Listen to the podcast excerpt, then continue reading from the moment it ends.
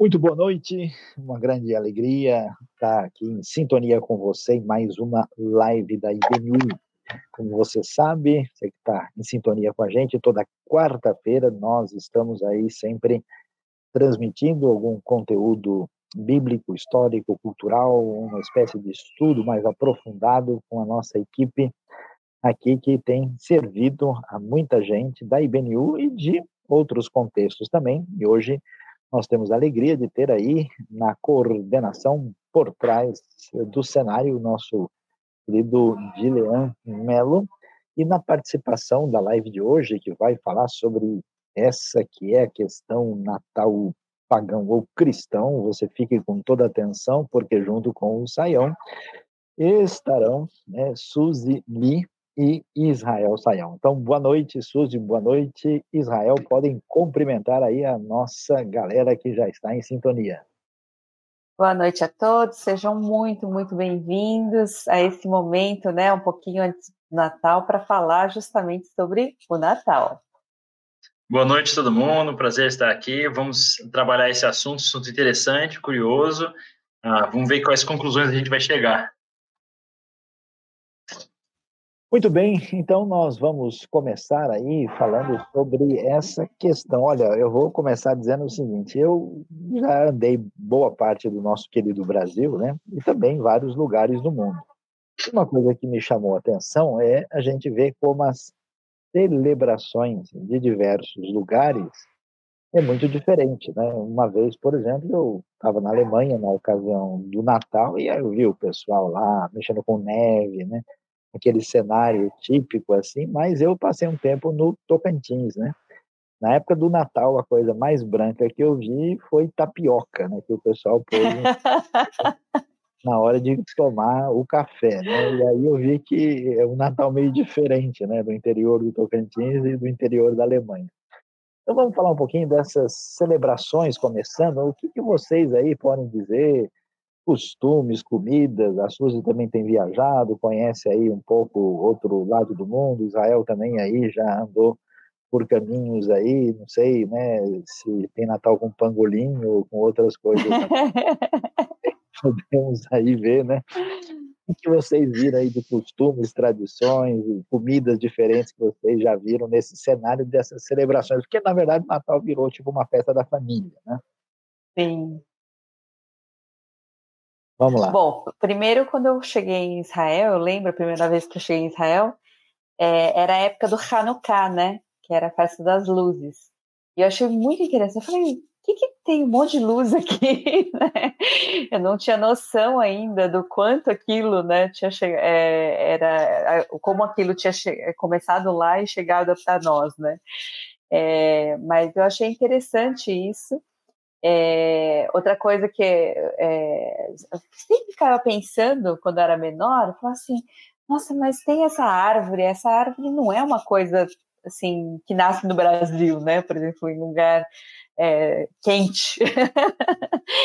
e essa coisa de neve, né? É, Papai Noel. Eu achava muito estranho, mas assim, não tinha com, com quem conversar sobre isso, né? E na Coreia, é, eu lembro quando eu era menor, tinha neve. Então, a primeira vez que eu vi a neve foi lá. Eu falei, opa, aqui faz sentido. Mas também, ao contrário, é, não tinha Papai Noel, porque era estranho ter um Papai Noel oriental, né? É, não é de costume. É Com a é, barba. Como é é ceia, da, da, assim, no contexto coreano? Assim, o pessoal come eles comem comida coreana, só que comida de festa. Comida, assim, que quando a gente faz, por exemplo, é, a festa das colheitas, por exemplo, é uma festa grande. A festa Sim. do Ano Novo, que é Ano Novo Lunar, por exemplo. Então, alguns momentos. Isso aí é, até foi interessante, porque na Coreia chegou cerca dos é, meados do século XIX, né? Através dos missionários. Então, os missionários começaram a chegar ali e eles eram ocidentais. Eles começaram a levar, como eram missionários, então tinha coisas da igreja, né? Então já vinham esse costume. Então eles começaram a comemorar, mas não era uma coisa forte. Aí eles começaram a incorporar uma coisa ou outra, mas claro, eles mantêm as, a, a, a comida, não dá para mudar. Lá não, você não, não vai encontrar panetone, por exemplo. Não tem, né? Oi? Chester, Chester imagina, Chester, né? Então, assim, é, o que eles mais fazem é eles usam porco, né? Que é comida, é, é a carne que eles têm mais com mais fartura. Eles usam bulgogi, que é uma comida típica, uma, uma carne meio adocicada. Então, enfim, eles fazem uma festa a, a coreana, é bem diferente. Então, tudo isso para mim era estranho, porque eu chegava aqui era uma coisa, eu chegava lá era outra, né? Israel, e a sua, a sua experiência, o que você viu de diferente nessa história das diversas tradições de Natal? Olha, eu vou te falar uma coisa, a melhor aspecto, o melhor aspecto do Natal para mim é a comida, porque eu gosto, é um hobby pessoal meu, é comer, comer bem, né, é um objetivo, inclusive já me interessei pelo Natal coreano, né, vou pensar Opa. em passar o, Natal em Seul um dia desse, porque tá com cara boa, churrasquinho, mas o que eu acho legal, eu fiz colégio né, americano, então eu tive uma exposição muito grande à cultura norte-europeia e americana, e é o que a Suzy falou muito engraçado, né? Porque o pessoal tem o costume, por exemplo, de colocar meia com presente, só que você não usa meia em dezembro no Brasil, senão você derrete, né? O cara tá na praia. Ah, e tem aquela questão da neve, do frio, Papai Noel. Você vê o Papai Noel passando mal no shopping lá, o cara derretendo, suando, tal, dando, tirando foto com criança.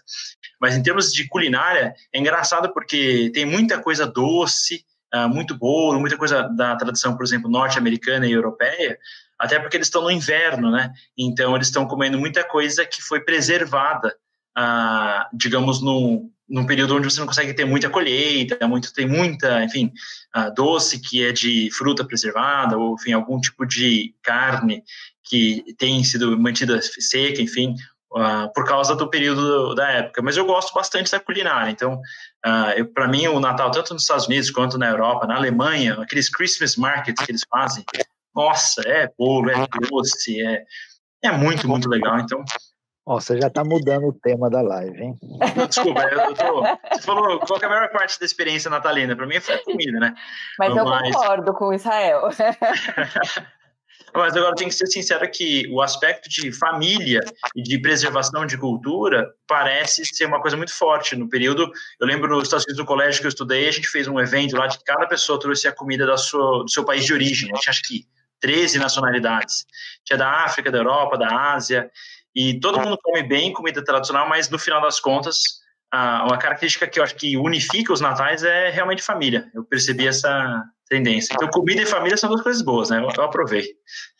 Olha, eu acho interessante, falando sobre essas experiências que me chamou a atenção, primeiro que eu acho espetacular, na realidade brasileira, comer no Natal aquilo que você não come em qualquer lugar, que chama-se um bom bacalhau, né? Aí você vê como a coisa realmente aqui tem um outro perfil, né? Em vez de comer aquelas aves meio estranhas lá, olha, o bacalhau dá de 10 a 0. E agora, eu estava vendo, Israel, eu de fato vi né, comportamentos e posturas diferentes. Me chamou atenção quando eu visitei a, a Riga, na Letônia, né? E estava conversando ali naquele país báltico ali pertinho da, da Rússia, né, e da Finlândia. E aí eu conversando com um amigo lá, ele disse: "Não, aqui não existe Natal". Como assim não existe? Não, não tem a festa de Natal. O que tem eles chamam de festa do inverno. E aí eu achei interessante, e aí a gente começa a discutir essa questão, né? Porque de fato, para o pessoal já ficar sabendo, não há dúvida de que Jesus não nasceu no 25 de dezembro, né? É uma data completamente, digamos assim, impossível, inadequada, porque Belém da Judéia está ali do lado de Jerusalém, 800 Verdade. metros acima do nível do mar, né? Não tem pastores no campo aí com a temperatura em torno de zero grau, né?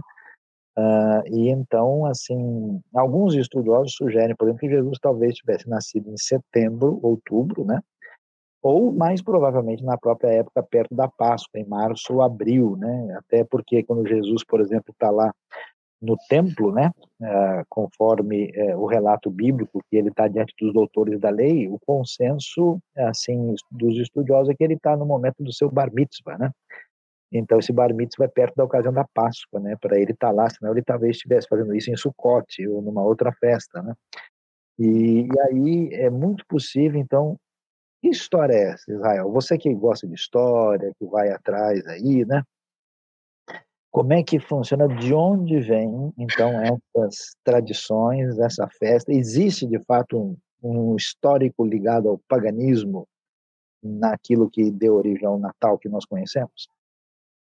Opa, vamos lá então. Esse é um assunto extremamente interessante. Eu fiquei muito curioso sobre isso quando eu era mais até mais jovem, para poder entender um pouco melhor, né? A, eu sei o, a palavra Natal está diretamente associada a Cristo, porque Natal, natividade, nascimento de Jesus. Então, na língua portuguesa, a gente tem uma conexão direta. Você tem o Christmas, né? Cristo.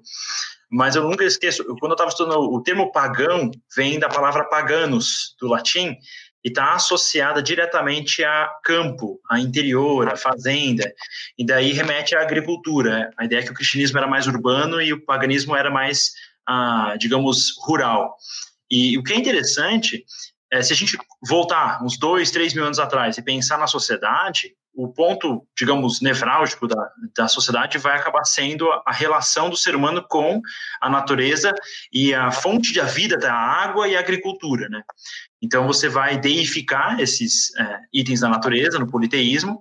E se a gente pensar que o ser humano existe há alguns milhares de anos, é, é natural que as pessoas iam morrendo, sobrevivendo e as pessoas vão identificando o que faz sentido. Quando a gente faz uma avaliação geral uh, do mundo todo, né, pode ser da é mais incomum na América, porque a América o maior centro demográfico das Américas fica no Equador, então tem menos percepção disso. Mas a figura do Sol vai ser deificada desde o Egito Antigo, né? A Suméria, o Sol é deificado. E a relação do Sol com o planeta vai gerar dois momentos interessantes, que é o equinócio e o solstício. Equinócio vem do latim partes iguais, dias iguais. Então, no equinócio, a gente vai ter o equinócio em março e em setembro, né? Uh, inclusive a data a partir da qual o, a tradição cristã medieval vai calcular a própria Páscoa, né? Mas essa data do equinócio ela define as nossas, digamos, festas de, do dia do meio, né? Do meio do, do verão no norte, enfim. E o solstício vem do latim do, do sol parado, né? E o sol parado é importante. Essa é a questão. Já que a gente fala do Brasil e o Equador passa no Brasil, para nós hoje é muito imperceptível isso. Mas na antiguidade, uh, se você estava, por exemplo, na própria China ou na Pérsia ou na Europa, mais próximo dos polos, o solstício ele vai mudar muito o dia. Porque o, enquanto o equinócio, o dia e a noite é ao mesmo tempo, os dois duram exatamente ao mesmo tempo, seria, por exemplo, 12 horas para os dois, no solstício, você vai ter o solstício do verão e do inverno. Já que a, o planeta tem, fica no eixo, então o solstício do inverno é a maior noite do ano e o solstício do verão é a maior dia do ano. Então, os antigos celebravam isso. Se a gente pega, por exemplo, um dos uma das construções religiosas mais antigas do mundo é Stonehenge, que fica na Inglaterra, próximo de Londres. Stonehenge celebra o, solstício do verão. Então, no dia mais longo do ano, o Sol fica numa posição em Stonehenge e eles têm a festividade.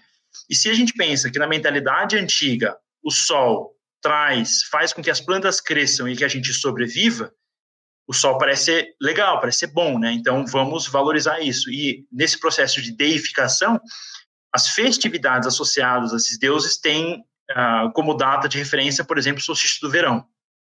Uh, e a gente conhece muito bem o solstício do verão no Brasil, porque a gente tem a festa junina. E a festa junina é o solstício de verão, cristianizado pela Igreja Católica medieval e colocando João Batista como, o, digamos, o polo de, de atenção. Então, o que é legal do, do Natal é que o que, que, é o solstício de inverno, né? É uma coisa que é difícil de entender no Brasil. A Suzy falou, por exemplo, do, do frio, da neve, né?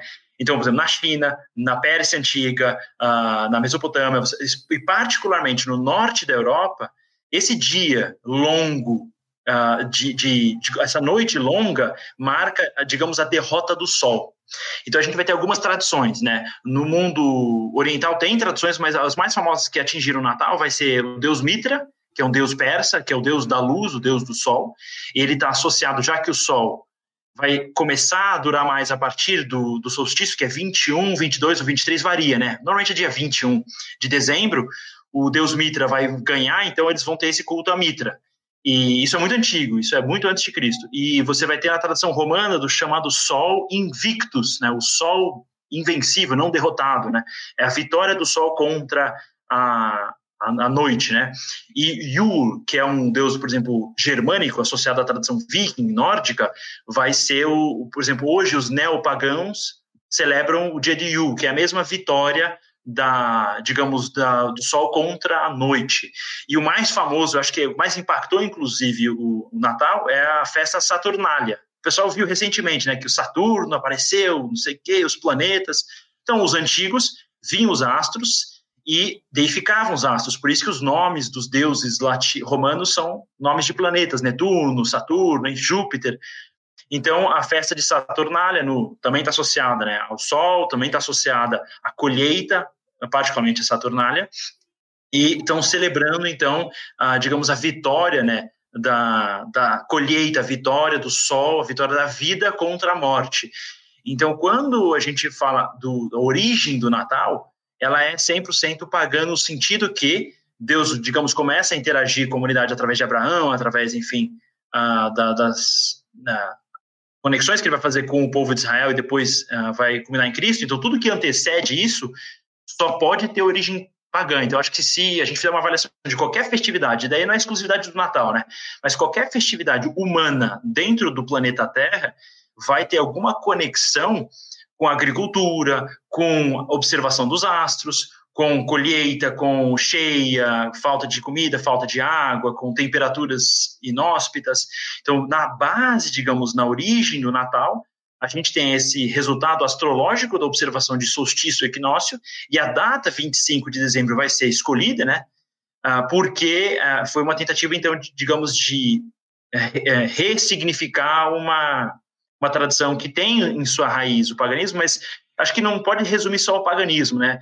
Porque esse acho que é um aspecto. O outro aspecto é, é a humanidade, é a festividade da, da colheita, a sobrevivência humana e a comunidade. Acho que isso também talvez tenha mais a relevância do que o paganismo em si, porque muda o deus. Pode ser Yu, pode ser Mitra, pode ser Saturnália, os deuses trocam, mas a festa continua naquela data. Então, Acho que a data ela é mais relevante para o ser humano do que necessariamente a tradição específica.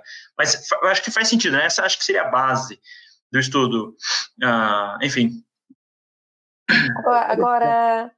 Sim, pode falar. Não, aqui a gente tem algumas perguntas, mas agora é, é, é, tá certo que vem daí. Mas essas histórias aí de Papai Noel, de coisas assim que né, foram surgindo, até a ceia, maneira né, de fazer. É, você saberia explicar aí por que, que surgiu isso? Da onde que vem isso? Ah, isso vai vir, então, do processo posterior da, da cristianização ah, da Europa. Então, se a gente está ah, pensando, por exemplo, no período do paganismo, antes de Cristo, você tem várias tradições que estão meio que unificadas. Então, o, o Império Romano, ele estatizou o Natal antes de Cristo, antes de tudo ele pegou uma tradição da, do, da festa de Mitra e de Saturnália, e ele concentrou tudo isso na pessoa do imperador e criou, via o culto ao imperador, a festa do Sol Invictus. Então já foi, digamos, uma estatização, né? Era uma coisa privada, foi estatizada por o Império Romano. E daí depois que, de Constantino Teodósio, depois que o cristianismo foi legalizado e depois foi estatizado pelo Império Romano também, foi oficializado, né, com Teodósio, a, questão é o que, que a gente faz com todos esses cidadãos romanos que estão fazendo as festividades em junho, em dezembro, em março, o que, que a gente faz? Daí, nessa tentativa de ressignificar essas festividades, o que eles fazem? Eles pegam uma data que já existia, que já tinha uma tradição, e eles mudam. Então, na festa de Saturnália, por exemplo, tinha os cânticos, as músicas da Saturnália que eram cantadas na tradição norte-europeia também, tinha as músicas associadas a Yu, por exemplo, e daí você vai ter as músicas natalinas. E, e no, no caso, assim, já estão cantando música, então ao invés de cantar bobagem, vamos falar sobre Jesus. Que nem a festa, por exemplo, junina, né? Já tem a colheita, só que vamos botar uma história de João Batista, vamos focar em João Batista e não só no, na melancia. Faz sentido.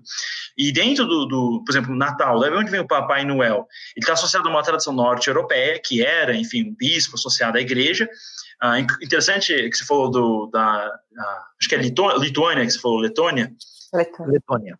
Letônia, né? Na tradição, por exemplo, eslava, né?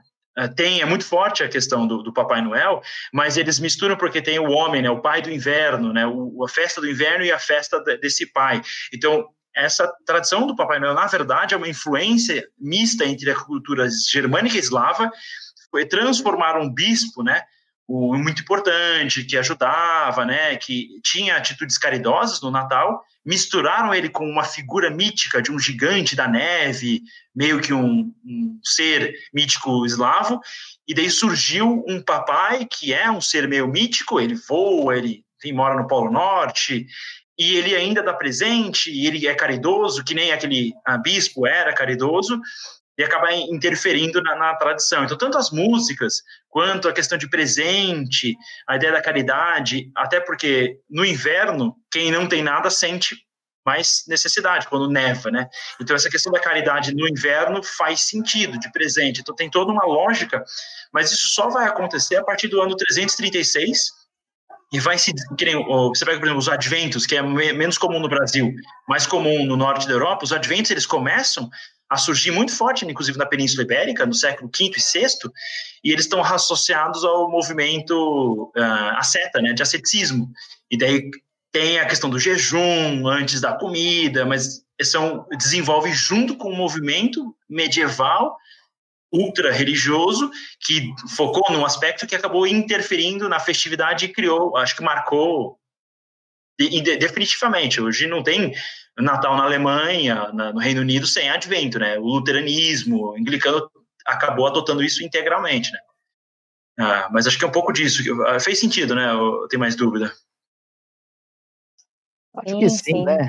Acho que é, talvez aqui vale a pena a gente caminhar, né? Não tem dúvida, várias pessoas falando, mas aí o Natal tem de fato uma primeira origem ligada ao paganismo, né? A resposta, como a gente vê, é sim, porque não tem como, né? Os povos antes da fé cristã só podiam ser povos não cristãos, né? E eles tinham é, o seu próprio perfil cultural, né? Agora é interessante que a gente vai ver uma mistura de tradições, né? Por incrível que pareça, o Natal que a gente conhece, né? Ele tem esses elementos ligados ao, ao, paganismo, especialmente o romano ou persa, ou depois juntando com o germânico e eslavo, né? Aliás, em alguns lugares o Natal acontece numa outra data, né? no mundo eslavo, grande parte dos países comemoram no dia 7 de janeiro, né? E a gente tem elementos, é, é brincadeira dizer isso, mas de origem judaica, né? Como é a questão, a Suzy mencionou, a questão do Hanukkah, as luzes, né? e esses elementos, digamos, do cristianismo que começa a entrar no ambiente europeu desde a influência de São Nicolau, né? E talvez pouca gente imagine, né? Mas assim, a tradição, talvez uma das coisas mais assim badaladas no contexto de hoje é a famosa árvore de Natal, né? A tradição fala, né, de Bonifácio evangelizando os germânicos que adoravam o carvalho de Odin, né? E ele então teria derrubado esse carvalho e no lugar dele teria nascido Tannenbaum, né? aquilo que virou o pinheirinho do menino Jesus. Né? E o que, que a gente percebe então? É, eu sei que muitas pessoas talvez fiquem assim preocupadas, dizendo: mas espera aí, né? Será que a gente não está ah, lidando com esse paganismo? Esse paganismo não vem para a nossa realidade? A gente não tem que se afastar dessas coisas ligadas a uma tradição não bíblica, né? Como é que a gente vê isso? Isso é um, é um lado de uma preocupação e ela faz sentido, a gente já vai tratar disso biblicamente aqui. Mas o outro lado é que a gente tem que entender o seguinte: você tem um cenário onde só existe essa realidade pagã e que existe discutindo questões ligadas à vida e à morte. E com a vitória e a presença histórica da fé cristã, o que, que acontece? essas coisas vão sendo redimensionadas. Né? Aquilo que tinha um significado X no paganismo passa a ter um significado diferente com a presença e a vitória da fé cristã. Tá? A gente vai retomar o assunto e vamos continuar aqui falando agora. Só, só uma pergunta, Sael, antes de você entrar, já que claro, você falou claro. aí do Hanukkah, é, tem uma pergunta aqui falando se não seria mais interessante a gente, por exemplo, é, é, festejar o Hanukkah em vez do, do, do Natal? Olha, é, é o Tem que cantar o porco, hein? Tem, tem um aspecto interessante. Primeiro, assim, vamos ser bem realista, né? É, depende de qual é o nosso enfoque. Né? Hanukkah não é uma festa, digamos assim, bíblica, né? é, nem o povo de Israel tem na Bíblia né, uma orientação específica para não se esqueçam de comemorar o Hanukkah, como você tem a Páscoa, como você tem uh, e tabernáculos, é diferente. Né? O Hanukkah é do período interbíblico, do contexto né, da presença grega no período dos Macabeus ou Asmoneus, né? e a gente sabe que Jesus está né, em João 10, 22, num contexto de Hanukkah, né? Mas o Hanukkah é uma festa muito especificamente judaica, né? Quando os judeus defendem o templo.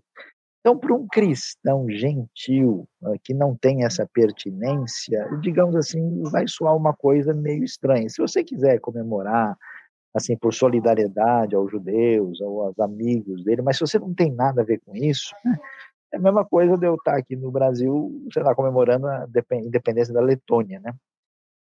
posso fazer, mas não tem, né, pertinência. Então, assim, é, não existe, né? Na verdade, na Bíblia não tem nenhum, nenhuma obrigação de comemorar nem o Natal, nem o Hanukkah. Mas para alguém que não faz, é, que não tem contexto judaico, eu diria que vai ser uma coisa que eu acho que acaba forçando um pouco as coisas, porque não tem nada uh, ligado diretamente a isso, né? Pessoal também fez uma pergunta que acho que vale a pena a gente mencionar, né? Esse, que até porque o Israel falou sobre a data, né? Esse negócio do Júpiter e Saturno, a estrela de Belém, né? O que acontece é o seguinte: existe uma teoria, né? Que a estrela de Belém, na época do nascimento de Jesus, é uma estrela é, que é, apareceu pela conjunção dos planetas naquela ocasião. E aí eles dizem que isso né, estaria acontecendo agora. Só tem um detalhe importante, né? Além dessa teoria não estar tá exatamente comprovada, segundo, essa estrela de Belém nunca aconteceu em dezembro, né? Porque em dezembro não é a data do nascimento mesmo, né? Então, assim, é uma maneira, digamos, carinhosa e afetiva de chamar essa conjunção, mas ela não tem uma, uma pertinência muito exata, né? Mas Saindo um pouco agora, Suzy, eu vou perguntar para você aí, né? Pensando uh, aí fora dessas tradições históricas, né? Uh, o Natal que aparece no texto bíblico, né? A Bíblia fala do nascimento de Jesus, que aliás é surpreendente, né? Como assim, né? O Messias então você tem os evangelhos, né? Todos eles mencionam o nascimento, especialmente Mateus e Lucas. E você pode falar do que, que realmente é relevante pensando no Natal bíblico? O que, que você pode destacar para o nosso pessoal? Eu acho que uma coisa interessante antes de falar assim da Bíblia em si, mas assim falando também, é essa questão da ressignificação, né? É, a Bíblia é interessante que tudo Deus traz uma ressignificação para muita coisa, né? Por exemplo, na criação, é, Deus, ele, né, em Gênesis, como é colocado, Gênesis, existiam mitos, né, nos, nos, é, nos povos da região, povos vizinhos, né, que eram muito parecidos, assim, né. Então a gente pode até fazer uma comparação.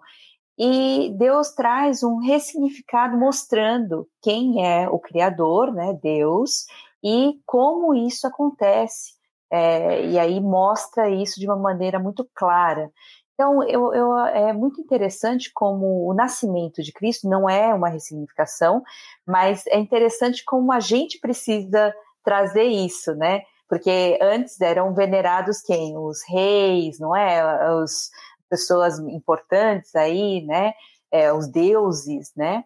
E aí vem o Deus verdadeiro, o rei de fato, né? E ele vem de uma maneira diferente, ele não vem com, com tudo que até o pessoal esperava, que é o Messias, o pessoal tinha essa expectativa messiânica, esperava aquilo, né, que é grandioso, né, um governante, aquele que ia destruir, um comandante que ia destruir tudo e salvar, né, é, das mãos dos romanos, né, era isso que o pessoal esperava, e de repente chega a melhor, uma maneira mais assim singela de Deus vir ao mundo, que é, né, através de, de um ser humano pequeno, frágil, né, ele invade, o próprio Deus invade, né, o mundo, o espaço, o tempo, né, aquele que é infinito, entra no tempo e se torna um bebê que é a coisa mais frágil do mundo.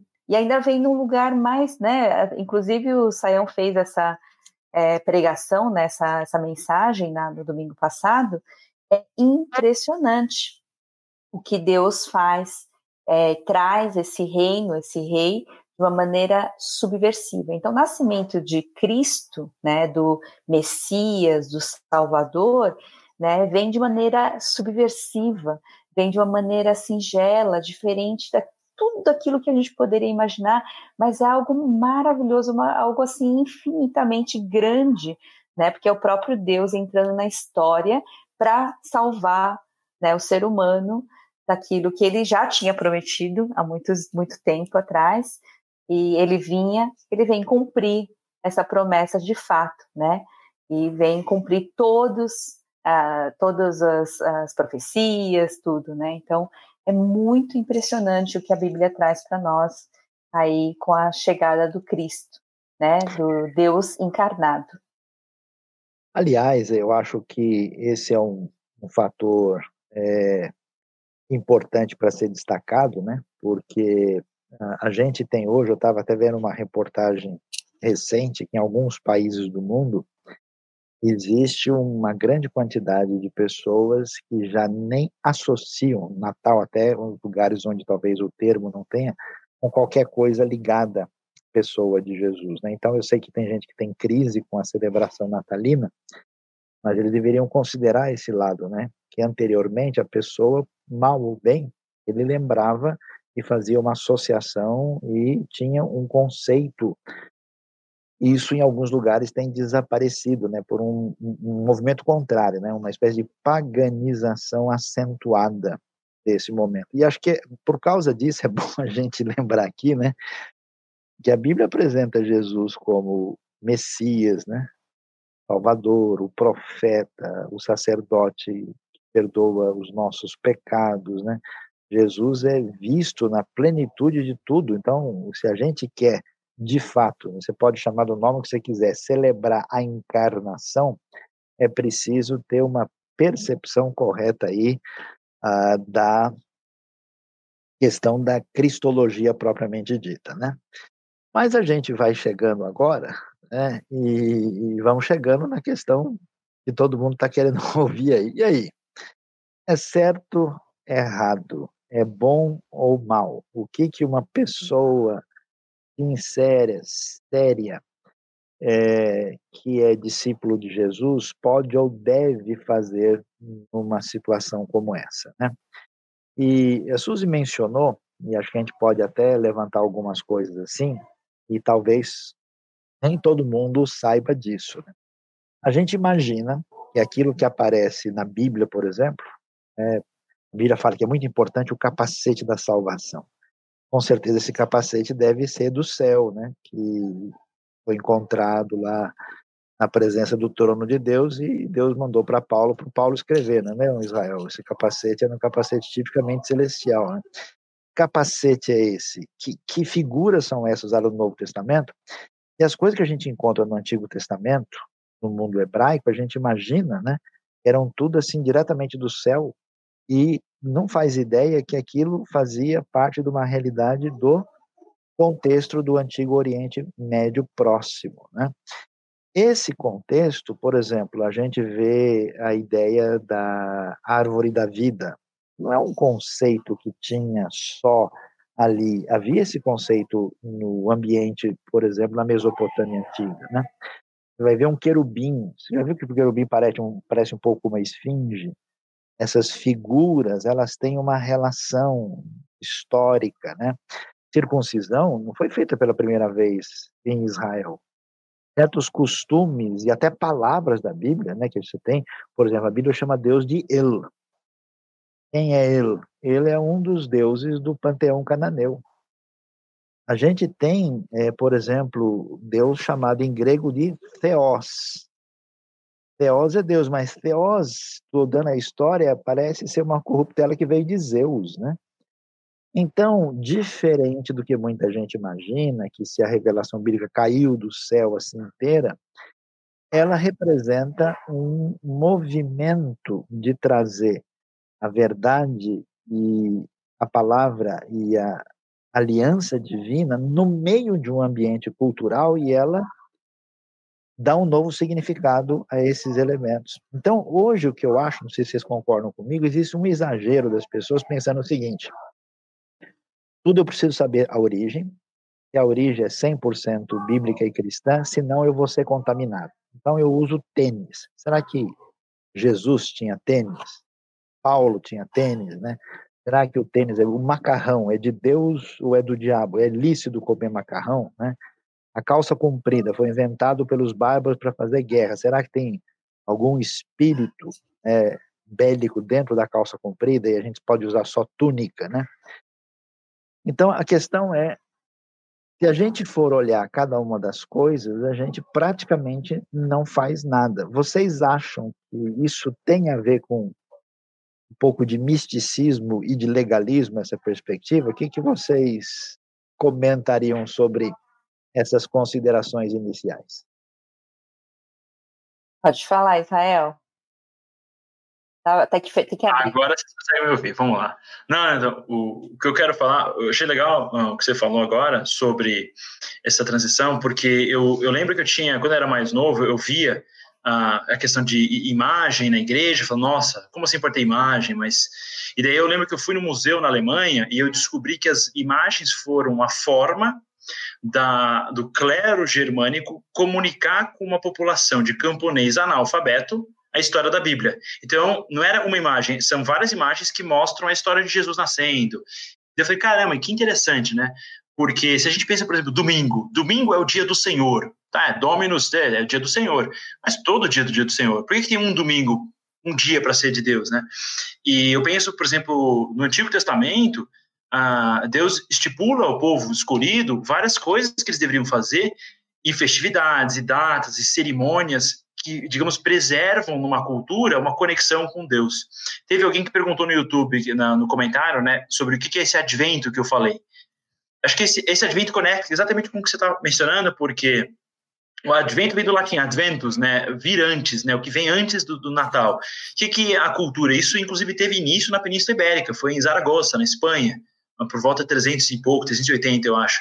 E o que acontece foi, eles criaram uma tradição que é, antes de Jesus vir, vamos lembrar de tudo que está na Bíblia, né? Então, uma das coisas que no Advento, na tradição muito forte no norte da Europa, né? Anglicano, luterano, enfim, a, também na Igreja Católica, a ideia do Advento é, eu, por exemplo, tem quatro velas. A primeira vela lembra de Adão e Eva. A segunda é a vela vai lembrar, por exemplo, de Abraão e dos patriarcas. Depois a gente chega em Davi, a última dos profetas que remetem a Cristo.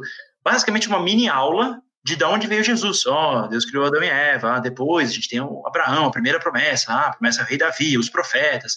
Então, de certa forma, eu diria que é uma forma meio que didática de lidar com a sociedade para trazer Cristo. Então, eu, a minha dificuldade com a demonização do Natal ou a, a, seguir o Natal de maneira cega, né? Aí Natal, então eu preciso me vestir de Papai Noel, comprar 27 presentes, eu tenho obrigação, senão isso não é bíblico. Ou não, se você olhou muito para a árvore de Natal, você já começa a ter que jogar azeite quente, fazer oração, porque já contaminou.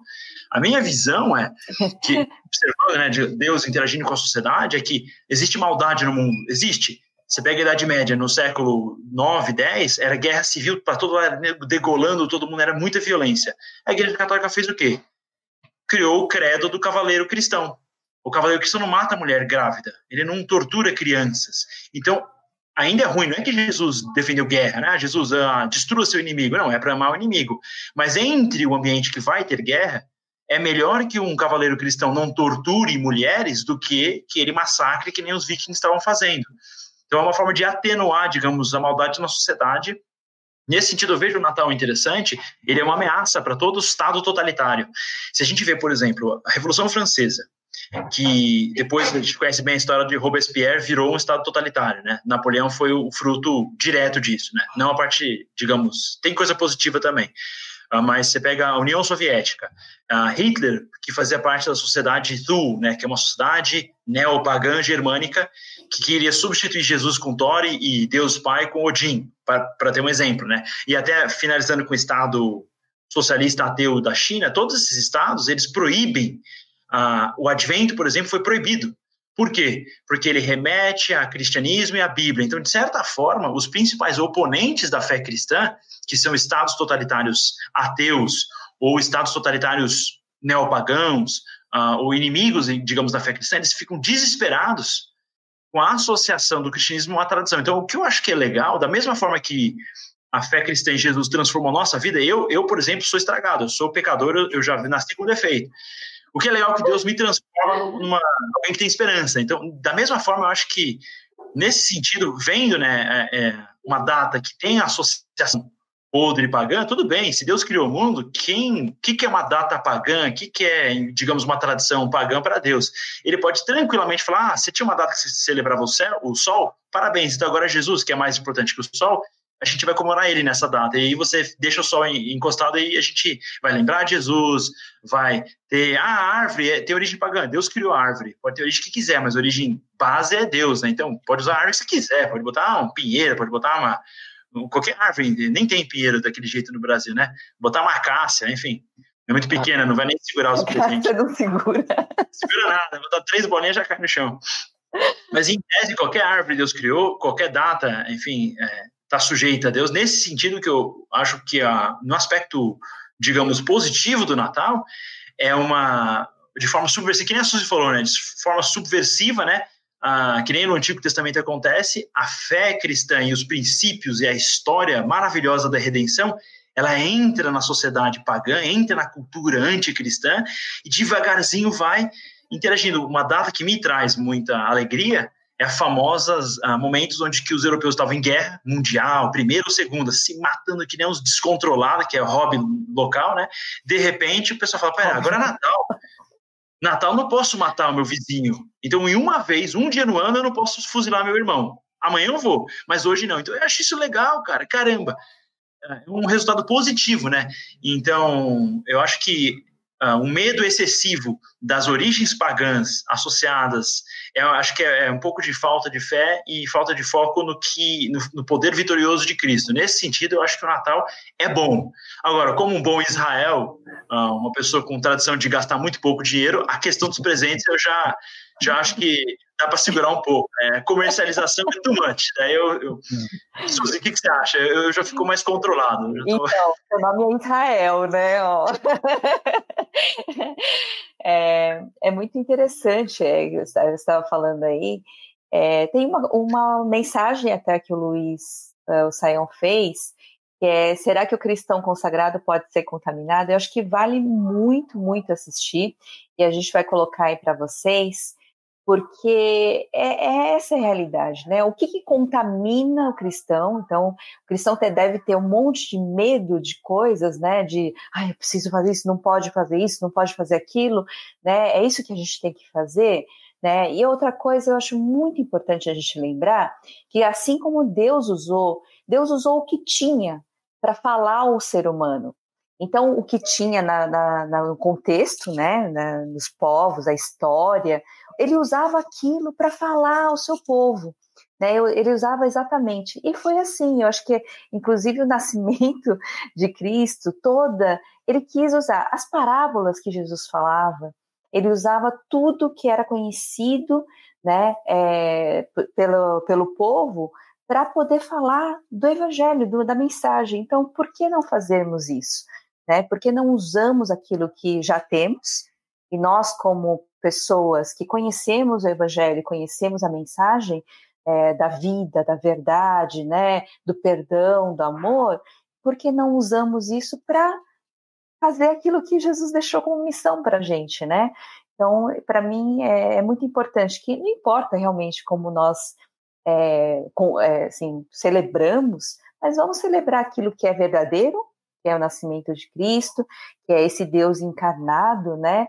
é, no meio de nós, ele veio, finalmente, ele veio tabernaculou no meio de nós, né, veio habitar no meio do seu povo, e assim, a gente pode celebrar de, de, qualquer forma, não importa, seja como ocidental, oriental, né, é, seja, enfim, é, como a gente quiser, nesse ponto eu acho que é, é muito, a gente fica muito preso a, a regras ou a, ao que a gente, né? Você falou, ah, vem, onde que é a origem, né? Tudo isso, e a gente não consegue fazer daquilo algo melhor, não é?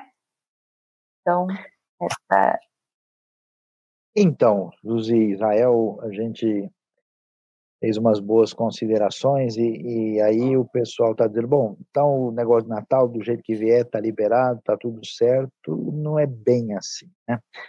A Bíblia diz que qualquer coisa que a gente faz deve ser para a glória de Deus. E está claro que muito que acontece no Natal é gulodice, é exagero, é consumismo, né? A gente sabe que grande parte do, do que significa o Papai Noel tem a ver com a história da Coca-Cola, né? A gente tem, de fato, é, eu vejo lugares do mundo que não tem nem qualquer ligação com tradição cristã, nem com a tradição pagã europeia antiga, né, fazendo coisas porque eles têm outros interesses. Então, de fato, é, aqueles que são discípulos de Jesus, nesta ocasião, podem perder uma grande oportunidade é, de, de fato, voltarem a atenção para a encarnação, para a pessoa de Cristo e fazerem diferença uh, aproveitando todas as, oportunidades para anunciar o evangelho. Então, eu, eu, tenho a impressão que boa parte da igreja cristã no mundo, às vezes, se perde mesmo, deixando de dar a atenção devida no Natal àqueles a quem eles deveriam honrar. Agora, por outro lado, é, acho que o pessoal que fica em crise assim exagerada com essa questão precisariam dar uma olhada na Bíblia. A Suzy mencionou a mensagem, eu vou fazer uma, uma citação aqui rápida, né, de 1 Coríntios 8, que depois você pode ler com atenção. E tinha um lugar que estava contaminado no mundo, era Corinto. Corinto, tudo que você pode imaginar de contaminação estava lá. Era prostituição, era bebida, era paganismo, era idolatria. E aí o pessoal ficava em crise, né? Poxa, eu vou lá no, no mercado de Corinto pegar a carne, exatamente a carne que, que vai lá para o mercado para comer, que é a mais barata, é que vem diretamente do templo lá, que sobrou dos sacrifícios pagãos. Como ou não como, né? A, a, carne aí espiritualmente. Paulo diz: olha, vocês façam favor de comer de tudo que se vende aí no mercado sem se preocupar porque isso não vai atingir vocês. É claro, você como cristão não pode, não deve se envolver num ritual pagão, envolver em qualquer coisa que é um ritual realmente ligado às forças do mal. Você não pode se envolver com idolatria, você não pode se envolver com um monte de coisa errada, tá claro. Mas a pessoa não pode estar nessa neura louca de que qualquer coisa que ele encostar, que não tiver uma marca da Bíblia, né, não tiver escrito JC, que isso de alguma maneira ele está pecando e está eh, se contaminando. Tanto é que a gente vai ver no procedimento do apóstolo Paulo. Né? A diferença da fé cristã é que ela deixa de lado a centralidade do ritualismo e do legalismo ela não entende que a questão é, é, é, é, meses, datas, dias. Paulo discute com os Gálatas, vocês estão preocupados com isso? Pessoal, Deus está preocupado, como é que você honra Ele, como é que você trata o próximo. Essas outras coisas, elas são secundárias. Tudo bem, né? você pode fazer de uma forma ou de outra, mas, meu amigo, se você quer guardar um dia e o outro quer guardar outro dia, tudo bem, eles não precisam colocar isso no centro da fé. Então, o erro nessas coisas é quando as pessoas transformam coisas pequenas em coisas mais importantes. É tão interessante a gente ver isso que até mesmo no Antigo Testamento, você vê um cara lá que é um pagão, que é um homem que conhece a Deus chamado Naamã. Naamã reconhece o Deus verdadeiro, ele é curado da lepra. Aí ele vai voltar para a terra dele e ele faz a sua declaração de fé para o profeta Eliseu e diz: Agora eu sei que não há Deus senão em Israel. E aqui ele reconheceu o profeta. Aí ele chega para Eliseu e falou: Olha, quando eu voltar lá para minha terra, lá entre os sírios arameus, o meu senhor, o rei, ele vai no templo de Rimon e eu tenho que ir com ele. E ele vai se inclinar lá e eu estou. Tô e então me perdoe por causa disso. O Eliseu respondeu para ele: vá em paz. Ah, não, se você entrar lá, tem o, o demônio do Rimon, vai pegar você de noite, vai complicar, você não pode chegar perto. Então, esse tipo de neurose, a gente pode transportar isso em tudo quanto é lugar. Daí vem a visão de que a fé bíblica cristã é muito mais forte, mais poderosa, né? Alguém fez a pergunta aí: será que a estrela em cima da árvore de Natal é a estrela de Belém? Claro que originalmente não, mas ela veio a representar isso na história, né? A estrela, aliás, a estrela guiou três magos Exatamente. São sábios. O que significa, pessoal? Mas era o Gandalf, era o, era o Gandalf. esqueci desse detalhe, né? Exatamente, né? Mas assim, como é que pode? Porque o que, que esse texto está dizendo? Que a sabedoria envolvida com os seus elementos místicos do mundo antigo tem que se inclinar e reconhecer que Cristo é o centro de toda e completa sabedoria. Paulo, quando chega em Atenas, ele vê um altar pagão. Aquele altar está escrito ao Deus desconhecido. A arqueologia achou esse tipo de altar. Uhum. Aí Paulo diz: Não, esse negócio está contaminado, deixa eu me afastar daqui. Não, ele pega, usa aquilo como trampolim para anunciar o evangelho. É como vocês mencionaram, é uma ilustração viva, né? é uma parábola teatralizada na nossa frente. Então, quer dizer, na verdade, nem a árvore, nem o panetone, bom, panetone eu não sei, aí Israel vai ter, nem qualquer dessas coisas tem significado ou valor em si. Eu posso utilizar isso de uma maneira. Agora, se eu me tornar um cara dependente, eu achar que eu tenho que fazer essas coisas e me ritualizar ao ponto de criar uma dependência, eu estou também num foco fora da proposta do evangelho. Então, uh, o pessoal acaba entrando por um caminho equivocado. E Paulo faz o quê? E não só ele usa o altar, como ele cita os poetas dos gregos antigos e anuncia o evangelho conversando com gente que tinha perfil estoico, epicurista e anuncia a palavra de Deus. Agora, onde é que está o grande problema e o grande pecado? O grande pecado e problema está em desnecessariamente você entrar em conflito com seu irmão por causa de uma coisa menor. Isso é sério, né? Tanto é que em 1 Coríntios, Paulo diz assim: escuta, se você for lá e for comer a carne lá no mercado, você não coma se você tiver problema de consciência. Ele fala, por causa da sua consciência? Não, por causa da consciência do outro, que não vai entender o que está acontecendo. Então, nessas coisas menores, a regra é Romanos 14, né? Romanos 14 diz: Olha, eu devo fazer tudo para a glória de Deus, mas se eu for fazer alguma coisa e eu vou prejudicar outra pessoa, se eu, fazer, se eu for fazer qualquer coisa que a minha própria consciência não se dá bem com isso, então tá, por exemplo, você na sua história, você tem uma experiência negativa, você tem uma reação problemática com o Natal, porque eu, eu entendo como a gente conversou aqui, Natal tem muita força em quem tem uma tradição mais europeia, né? porque esses costumes estão associados. Uma pessoa, eu, eu, vi, por exemplo, gente no interior do norte do Brasil que realmente, para eles, essas coisas não têm a força que tem, por exemplo, no sul, né? Ah, em outros continentes do mundo, isso, imagina o que, que é o Natal na Mongólia e na Tailândia, né? Comparado com a Suíça e a Alemanha, é muito diferente, né?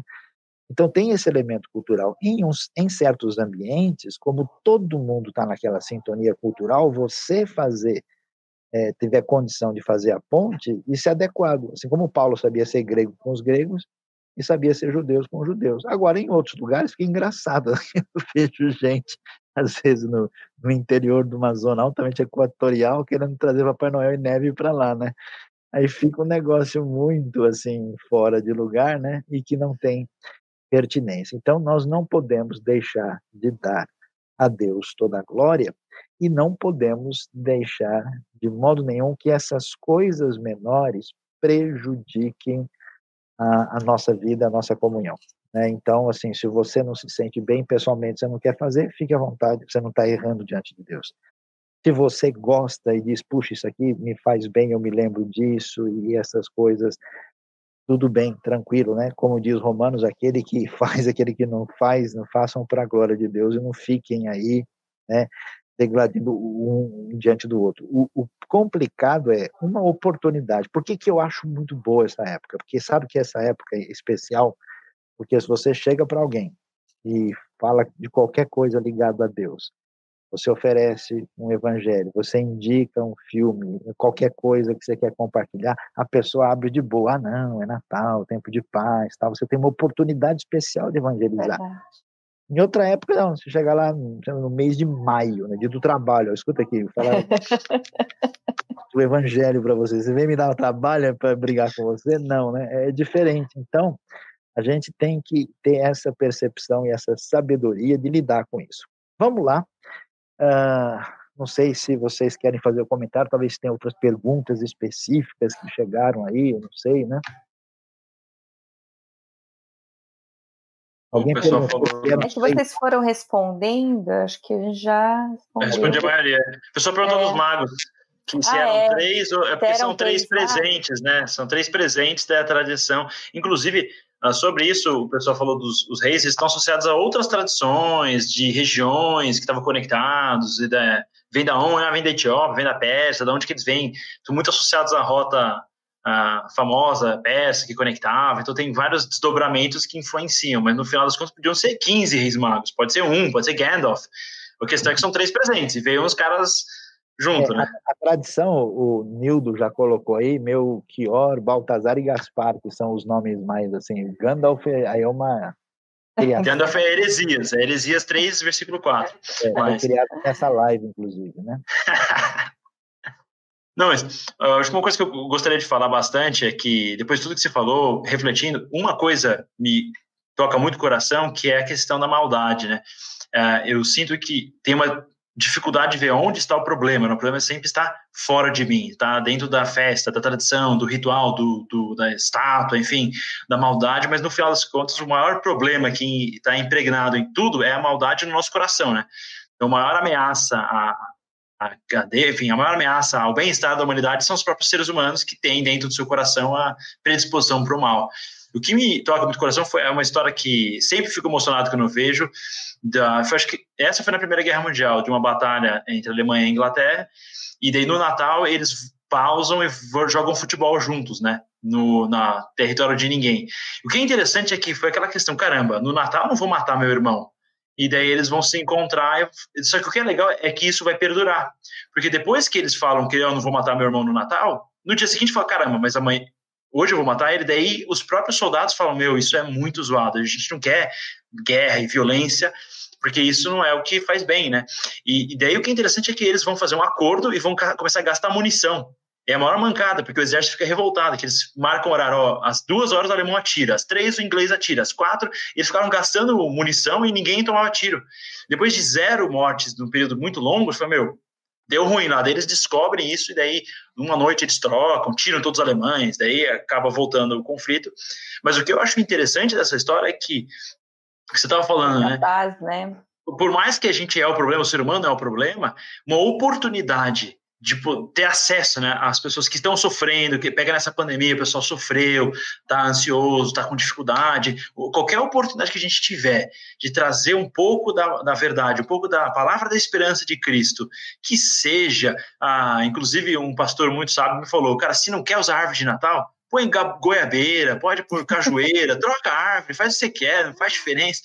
O problema é pelo menos vão preservar o que tem de valor. Ah, mas as pessoas só pensam em comprar. Tudo bem, a gente não precisa pensar em comprar, né? As pessoas às vezes pensam só em trabalhar, só em ganhar dinheiro, só neles mesmos, mas só porque todo mundo no trânsito quer te fechar, não quer dizer que você vai sair batendo o carro nos outros. Né? Nesse sentido de aproveitar o que, que tem de bom no Natal, acho que o que, só, por exemplo, para mim, a reflexão que eu faço é que, por mais que possa vir contaminado, o resultado é muito positivo e por mais que hoje em dia está sendo cada vez mais contaminado, isso não é razão para a gente desistir. Porque, pelo jeito, Jesus não desistiu da gente, não importava quão estragado a gente já estava, né? Então, se Deus não desistiu da gente, quem que somos nós para desistir né, no projeto, enfim, celestial de redenção da humanidade? Então, nesse sentido, me traz muito ânimo. E eu, se quer celebrar Hanukkah, tudo bem. Se quer celebrar para mim, se tiver comida, eu vou. Se me chamarem, eu vou, mas tem que ter comida. Daí eu tô tranquilo. Daí, se for, for o que Yom importa Kippur é, é fogo. Aí o quê? Yom Kippur. Yom Kippur é mancada que não tem porco, né? Mas eu me esforço. Eu não faço. Tem nada. Não tem, nada. Ah, não, é, não, não. Ramadã e Yom Kippur, Ramadã e Yom Kippur não me chamem. Isso aí já é festas que eu prefiro evitar, mas enfim. Agora, a árvore de Natal foi, foi criada por Lutero? A, a tradição não. é mais forte. Não, é de Bonifácio, né? A primeira coisa vem lá atrás, né? Quando é, é que, o, pessoal falou nos comentários aqui do YouTube é que a tradição original germânica é São Bonifácio, mas a, a, a tradição de árvore dentro da sua casa para pôr presente com a família, que o pessoal está associado hoje, tá, é mais Lutero. Mas isso é porque o cara unificou a tradição germânica. Então, a, a, a raiz da, da árvore é, é Bonifácio, mas a, a árvore de Natal em cada casa já é Lutero os presentinhos. Foi culpa do capitalismo, mas foi Lutero que fez os presentinhos. foi culpa do capitalismo. Você quer dar uma palavra de, de desfecho antes da gente fechar tudo aqui? Acho que né, o Israel pregou tão bem aqui, né? Já ia falar amém. É. Bom, eu só peço para Israel, quando ele chegar aqui é, depois da manhã, aí, faça favor de vir com mais calma e comer mais devagar, porque senão vai ficar difícil aqui. Né? O meu pecado de, de estimação que eu tenho que tomar cuidado é gulodice. Daí o pessoal tá falando, é, os Papai Noel tem que ser mais magro, essa coisa de comer demais, eu me sinto diretamente. Eu tenho que trabalhar nesse pecado, eu vou me esforçar. Mas, pessoal, é, brincadeiras à parte, eu gostaria de fazer uma, uma um comentário final para a gente perceber aí o que a gente deve considerar, né? Uh, é, muitas vezes, quando a gente faz uma viagem bíblica e vai para a terra de Israel, é, um dos lugares que a gente visita é uma sinagoga na região da Galileia. Nessa sinagoga tem muitas coisas interessantes lá, e uma delas uh, são enfeites que haviam sido construídos, né? E aí eu chamo o pessoal e falo, vem ver aqui, o que, que vocês estão vendo aqui, né? Ah, isso aqui é a estrela de seis pontas, legal, isso é a estrela de Davi, né? O símbolo da bandeira de Israel. Que legal, que bom, não sei o quê, paranã, né? E o pessoal acha bonito, aí eu vou um pouquinho do lado e falo, e essa estrela aqui, o que vocês acham? Aí o pessoal vê lá uma estrela de cinco pontas.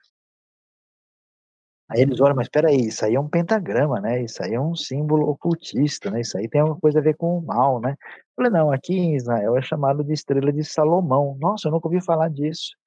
Então você percebe que é claro que eu não posso me envolver com nenhuma ritualística que se oponha às escrituras, à verdade de Deus. Mas o que é uma estrela? Uma estrela é uma estrela. Ela está lá no céu, né? O sol, a lua, o arco-íris, a estrela, a, as nuvens, o céu, o mar, não pertence a nenhum grupo do mundo. Do Senhor é a terra e a sua plenitude. Qual que é o problema que acontece com alguns grupos? Uma vez que um determinado símbolo é utilizado por um grupo é, que se oponha ou que esteja num contraponto em relação à fé cristã, a pessoa diaboliza aquele símbolo e fala: não, isso aqui eu não posso nem chegar perto mais. Acontecendo isso, todos os símbolos da cultura começam a ser dominados por um pensamento negativo. Eu já visitei lugares no mundo onde o pessoal diz: olha, esse bicho é amaldiçoado, esse bicho é do demônio, esse aqui é de Deus, aquele bicho é do demônio. Peraí, os bichos são de Deus, não tem nenhum bicho do demônio, né? Como eu gosto de dizer, brincando, mas brincando sério, né? A televisão é do diabo, se ele comprou e pagou é dele, senão não vai ser, né? Então, essa mentalidade que o pessoal às vezes faz com bom coração, com boa intenção de evitar, né, a busca de uma, uma pureza, de um, de um comportamento correto, e eu acho realmente que isso é, é positivo e você deve evitar aquilo que se opõe às escrituras e que se opõe à sua convicção pessoal, tome o cuidado de não ir para o outro extremo quando a gente vai ver qualquer coisa e fazer uma associação negativa e aí a gente diz isso aqui está é, absolutamente proibido, isso não tem condição. Se eu fizer isso, eu vou entrar numa relação de ruptura com Deus. Isso é grave por quê? Porque eu conheço um monte de gente e até me procura semanalmente para fazer perguntas que eu digo, puxa, mas o cara está preocupado com isso, né? Eu posso pentear o cabelo para direita ou para esquerda? Né? Será que eu posso usar, né, roupa cinza, né? Já que cinzas era símbolo de tristeza e lamento e o crente deve ser alegre, né? Como eu posso alegrar-vos no Senhor usar roupa cinza, né? Então, as pessoas levantam certas questões e perguntas que a gente percebe que eles estão perdendo o caminho e a referência e a semelhança dos Gálatas perdendo a vida em Cristo, gastando a atenção com coisas totalmente inadequadas. Tá? Então, é, queremos agradecer muito a sua participação com a gente, dizendo que a, a IBNU está à sua disposição. Nós queremos um cristianismo bíblico, um cristianismo sincero, sério, comprometido com a missão, sem fanatismo religioso, sem desequilíbrios, sem misticismo inadequado, sem legalismo, centrado na Escritura. Então, Deus abençoe sua vida, abençoe a nossa vida, que você tenha aí um Feliz Natal, um Feliz Ano Novo, uma reunião familiar abençoada. Aproveite as oportunidades para testemunhar, né, independente de qualquer coisa, da verdade de Cristo Jesus e acompanhe né, a nossa programação. Nós teremos uma celebração especial de Natal na sexta-feira, ah, que vai acontecer a partir das 19 horas. Você é convidado a estar com a gente, né? E, aliás, divulgue para outras pessoas, né? E também temos o nosso programação especial ah, da rádio, né? Que acontece na sexta-feira, também às quatro da tarde. E domingo nós teremos a nossa celebração normal que você está convidado. Muito obrigado aí pela coordenação geral aí do Dilean. Obrigado, Suzy, pela participação especial com a gente aqui na nossa live de quarta sempre. E obrigado, Israel, né, pela sua participação com a gente aí. E que Deus, então, nos abençoe. Um abraço para todos aí. Amém. Abraço. Deus abençoe Amém. muito. Feliz Natal e feliz Ano Novo. Feliz Natal, feliz Ano Novo. Deus abençoe. Um abração e fique em sintonia com a gente.